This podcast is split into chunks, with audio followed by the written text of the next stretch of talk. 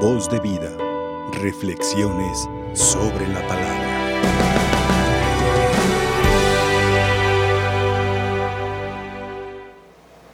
Escuchando, queridos hermanos, el libro del profeta, el libro de Tobías, donde nos describe cómo Tobit no se cansa de hacer el bien.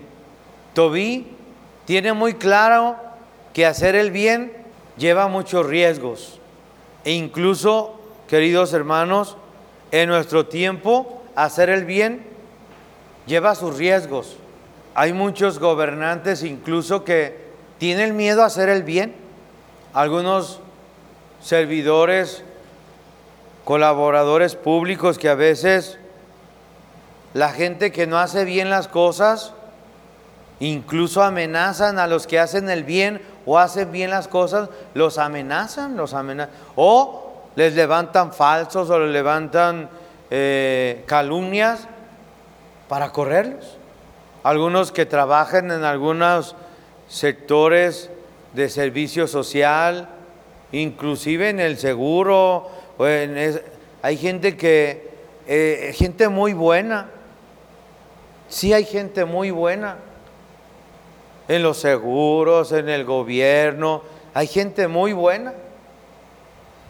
Pero en ocasiones hay gente que incluso se enoja porque ellos están convencidos de hacer el bien. Y hoy Tobit nos da el ejemplo de que no tenemos que tener miedo de hacer el bien. No tenemos que tener miedo a que hacer el bien lleva ciertos riesgos. Y para eso, uniendo con el Evangelio que hoy se nos ha proclamado, Jesús no tiene miedo a hacer el bien. No tiene miedo a decir a los escribas y fariseos, ¿verdad? No tiene miedo a decirles a los ancianos, sacerdotes, no tiene miedo a decirles, ustedes están haciendo malas cosas. Dios hizo una alianza con Abraham, hizo una alianza con Moisés, hizo una alianza con David. Dicha alianza fue transgredida por estos, a los antes mencionados, los sacerdotes, los escribas y los ancianos. Están viciados, o sea, se había viciado la ley, se había viciado las obras del bien. Era un montón de leyes, un montón de normas, un montón de, cosas que se habían puesto como preceptos de parte de ellos. Y Jesús lo que está diciéndoles, mira, pues mi padre es el dueño de la viña. Yo soy ese hijo que él ha enviado. Y yo sé que atrás de mí, yo sé que atrás de mí han venido enviados de mi padre. Ustedes no los han aceptado, e incluso algunos de ellos, ustedes los han matado. Y Jesús, sabiendo y observando cómo se había dañado, cómo se había eh, el templo, simplemente el templo, las normas de las normativas que se tenían que cumplir. Sabe que si eran pobres tenían que ofrecer unas, unas tórtolas, unos pichones. Si eran ricos tenía que ser un becerro. Según, o sea, había estaba sectorizado, estaba sectorizado dentro de la sociedad, estaba sectorizada. Recuerde que solo algunos podían entrar a unas áreas del templo, otros no, otros sí. Cosas pues que se habían, se había deteriorado la fe. Y no nada más se había deteriorado la fe, se había deteriorado la moral, las buenas costumbres cosas que pueden ocurrir y cosas que pueden afectar a una sociedad moderna, o sea, una sociedad que no cree en Dios, una sociedad que no rinde honor a Dios, que incluso está lejos de Dios. Al último termina diciendo que las normas de Dios no son necesarias, que las normas de Dios ya pasaron de moda. Algunos papás, algunos abuelos sus propios hijos les han dicho, no mamá, eso ya pasó de moda. Tú eres un papá, una mamá chapada a la antigua. Hoy si yo quiero abortar, eso es normal. Eso, eso, además, es, es mi cuerpo. Es tu cuerpo. Pero el que matas no es tu cuerpo. Un mundo sectorizado en el que vivimos, donde cosas que sabemos desde el punto de vista moral cristiano, que sabemos que no está bien y algunos sectores de la sociedad lo defienden como capa y espada. Por ejemplo, con mucho respeto hago el comentario, hay lugares en donde se defiende más a un perro que a un anciano. Es más, hasta donde yo sé, aquí en nuestro estado, si te descubren golpeando a un perro o Incluso si lo tienes amarrado y sin comer, te pueden meter al bote, te pueden meter a la cárcel. Pero puedes tener a tu madre, a tu abuelo sin comer, sin ayudarles. Eso no es delito, eso no es malo. Pensamiento moderno de decir, no, yo ya no soy responsable de ti. Ah, pero eso sí, si el hijo no tiene que caerse muerto, se va a la casa de los papás a ver qué les quita. Ah, eso no está, eso, eso sí está bien, eso sí está permitido. Pues voy a decir, así como en tiempo de Jesús, la fe, la moral, las buenas costumbres se vieron manchadas, dañadas, viciadas. Hoy también podemos correr ciertos peligros, incluso ya vimos desde el punto de vista moral algunos aspectos morales, pero también podemos pensar en el aspecto espiritual, se me ocurre pensar que a veces yo en casa tengo la Sagrada Escritura y ahí la tengo empolvada.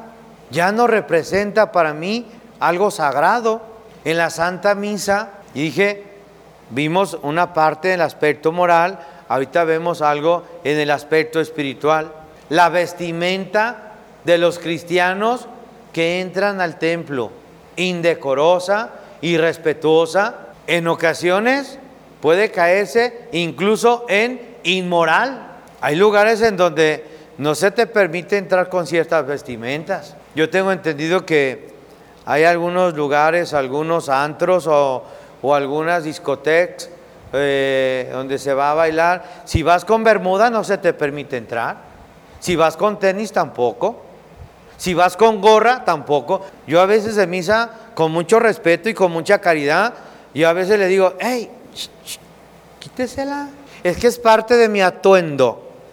No, no estás en el béisbol, donde en tu atuendo puedes llevar gorra.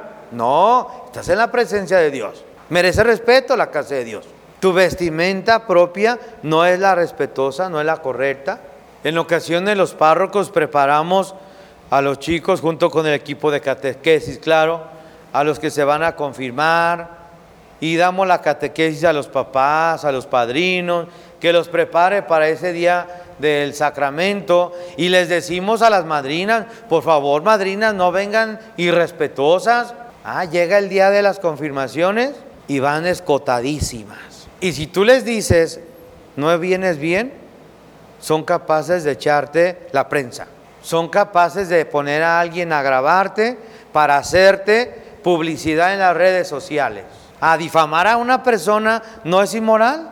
Difamar a una persona por las redes sociales no eh, es correcto, no, no es correcto.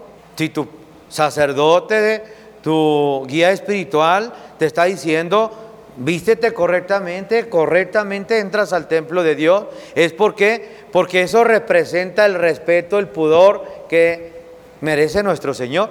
Yo el año pasado en las confirmaciones de la parroquia, yo sí les dije, no vengan inmorales, ¿eh? La voy a mandar a cambiarse de vestido, ¿eh?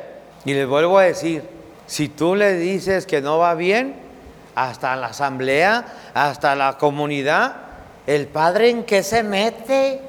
¿Por qué se mete en eso? ¿A él qué le importa? Pues fíjate que sí me importa, porque cuando me pusieron como responsable de esta comunidad, me pusieron como responsable también del cuidado de las buenas costumbres y del cuidado de lo sagrado del templo de Dios. No basta tener los cálices bien, bien dorados, bien limpios, bien purificados. No basta tener el sagrario limpio, no, no basta tener el ornato bonito, no, no. Eso es parte nada más. Eso es como el 5% de lo que tú tienes que hacer. Pero el formar conciencias, formar conciencias, formar conciencias que sean capaces de decir, amo a mi Dios y lo respeto. Por eso me visto correctamente porque lo amo. O sea, porque lo amo me he visto correctamente. No por la norma, no porque el párroco me va a llamar la atención. No, no, eh, eso sale sobrando. Cuando yo ya tengo bien convencido mi espíritu y sé que a Dios le merece la gloria, le merece la alabanza, le merece el respeto. Y más cuando tengo en mente aquella palabra que nos dice a Moisés cuando el Señor le dice, quítate las sandalias.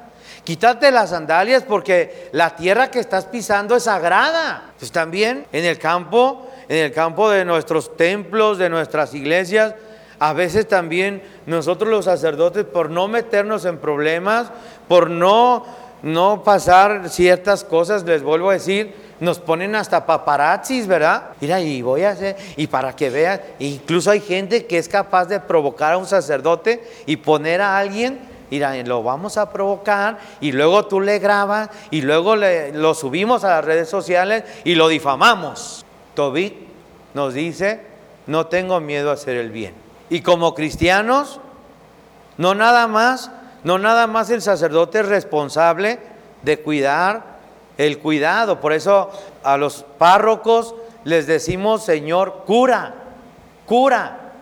La palabra cura viene de latín que significa cuidado. O sea, tiene que estar al cuidado, sí, del templo material, de los objetos sagrados, de las bancas, del piso, de pagar el agua, pagar la luz, pero también tiene que estar al cuidado de los templos espirituales que le toca guiar. Anteriormente, ay no, a mí me daba tanto coraje, ah, me voy a hacer una confesión pública. Me daba tanto coraje que le sonara un celular. Con el caminar del tiempo, ahí es donde también entra la caridad pastoral. Bueno, no te das cuenta si el hermano que le sonó el celular se le olvidó apagarlo. No sabes. Pero ya ahora, a veces digo, ay, pues ni modo de estar enojado siempre. ¿Sí me entendió? Timón estar enojado en todas las misas. Mejor si, si a alguno le suena el celular y yo estoy en la, en la predicación, digo, ya ven, hasta Dios nos llama. Dios nos llama a tener más cuidado cuando entremos al templo y apagar nuestro celular. Ya. Estás instruyendo. Estás educando. Sin ser duro, sin ser este, imprudente. Porque también es la otra parte que como formadores de conciencia debemos de cuidar. No caer en intransigencia. A ver, tú, Julano, de tal. Sí, tú, la que, la que anda toda escotada. A ver, salte. No, pues no. Eso también va en contra de las buenas costumbres, de la fe y de los valores cristianos. Hasta la misma palabra dice, vas a corregir a tu hermano, corrígele en secreto. Cuando se tiene que corregir, en este caso tenemos las pláticas para, eh, por ejemplo, sabemos que la vestimenta para un bebé que va a ser bautizado, sabemos que es blanco. Ah, no, la madrina se encapricha y es que yo lo quiero beige, yo lo quiero beige, ¿verdad? Es que esa madrina no sabe el significado de que lo representa lo blanco de, la vestimenta. Y en este caso, ¿qué haces? Cuando ya llega con el, baby y con su ropón beige, ¿qué le dices? Es que me pasó recientemente eso. oiga, ni la sábana. Ah, no, la sábana tiene que ser blanca porque representa la vestimenta blanca. Ay, Padre, se nos olvidó. Ay, ¿Y, qué traen? A ver, ¿qué traen? Bueno, pues aunque sea preste mesa, pues ya.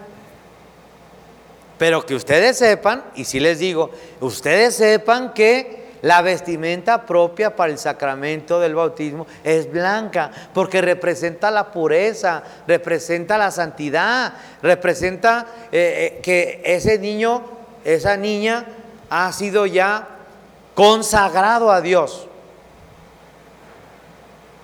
Cuando se consagra un altar, se le pone santo crisma y todos los altares donde se celebra una santa misa debe tener cinco cruces. Una cruz en cada esquina y una en la central, que representan las cinco llagas de Cristo. Cuando el obispo consagra ese altar, tiene que ungir esas llagas. También el día de nuestro bautismo, el, sacerdote me unge la cabeza, me la unge como sacerdote, profeta y rey. Estoy consagrado a Dios. La razón de mi existencia es vivir en una consagración a Dios. Bueno, que Dios nos ayude, hermanos. Y vuelvo a decir, Dios nos dé la gracia, sí, de cuando esté a nuestro alcance y tengamos que ayudar a alguien a que tenga una mejor presentación, una mejor dignidad. Eh, estamos en el templo y vemos que alguien en plena homilía está echando WhatsApp. Pues no, no. Y, y ni modo de decirle, ¿verdad? Mejor es educar, mejor es instruir. Dios nos libre de caer en intransigencias que en lugar de educar a ese hermano, se enoje con la iglesia, se enoje con el cura y se enoje de pilón con Dios. Mejor que Dios nos dé palabras sabias que con caridad cuidemos lo sagrado. No se me olvida una frase de uno de mis maestros de liturgia en el seminario, dice, porque las cosas santas se deben de cuidar santamente. Dios nos ayude, Dios nos dé la gracia y que lo que hoy el Señor nos regala a través de su palabra, lo vivamos cada día y sobre todo aquellos novios, aquellas quinceañeras, pues que, que tengan un cuidado más cristiano, ¿verdad? Ya me tocó celebrar una misa de una boda. El novio era de origen belga. Entonces, toda la familia de él profesaban o profesan el luteranismo y la muchacha católica romana. Y ya empezamos la misa y eso, y en eso volteo porque como que se pusieron de acuerdo. De aquel lado toda tu familia y de este lado toda mi familia. Y cuando veo toda la fila donde estaban toda la familia del novio, ¡guau! No, no, no, no, no, no. Algo fascinante. Observar a las, a las madrinas, a la mamá, a las hermanas del novio, ¡hey! Luteranas con una vestimenta tan bella, guantaleta, hasta acá arriba su vestido, todo, todo, todo, todo, elegantes, elegantes, ay Dios mío, pero volteo del lado de mi paisana. No, no, no, no, no. Ojo, de un lado eran luteranos y del otro lado católicos romanos. A veces hay gente que nos dice, padres, que ustedes tienen la culpa porque han sido muy permisivistas. Que no, hay que educarnos en la conciencia. Hay que educarnos como cristianos y cuando yo me educo bien cristianamente, nadie tiene por qué corregirme porque hago las cosas correctas. Eh, sí me acuerdo de esa ocasión. Escotadas las madrinas y, eh, el boom de la moda y todo, ¿verdad? Y dices, no más, estas vienen desde Bélgica, con vestimentas tan elegantes, tan, tan radiantes, era nomás como que si fueron a una boda de la coronación de una reina, ¿verdad? Como hace días que vimos la coronación de, del rey de Inglaterra, ¿verdad? Todos con vestimentas elegantísimas. Dice, dije, no, llega una escotada ahí y le dicen, ¿qué estás pensando tú? ¿Ah? Dudo, que que estés en la lista de los invitados. ¿Ah? ah y si haya sido invitado, le hayan dicho, excuse me, ¿eh? porque hablan inglés, acuérdense. ¿ah? Vámonos. Bueno, Dios nos ayude y que recuperemos las buenas costumbres y los buenos modales y las buenas vestimentas dentro de nuestro templo, dentro de nuestra iglesia. Sin caer en moralismos, esto fue lo que el Señor nos inspiró en esta celebración. Por algo me pidió que lo dijera. Amén. Voz de vida. Reflexiones sobre la palabra.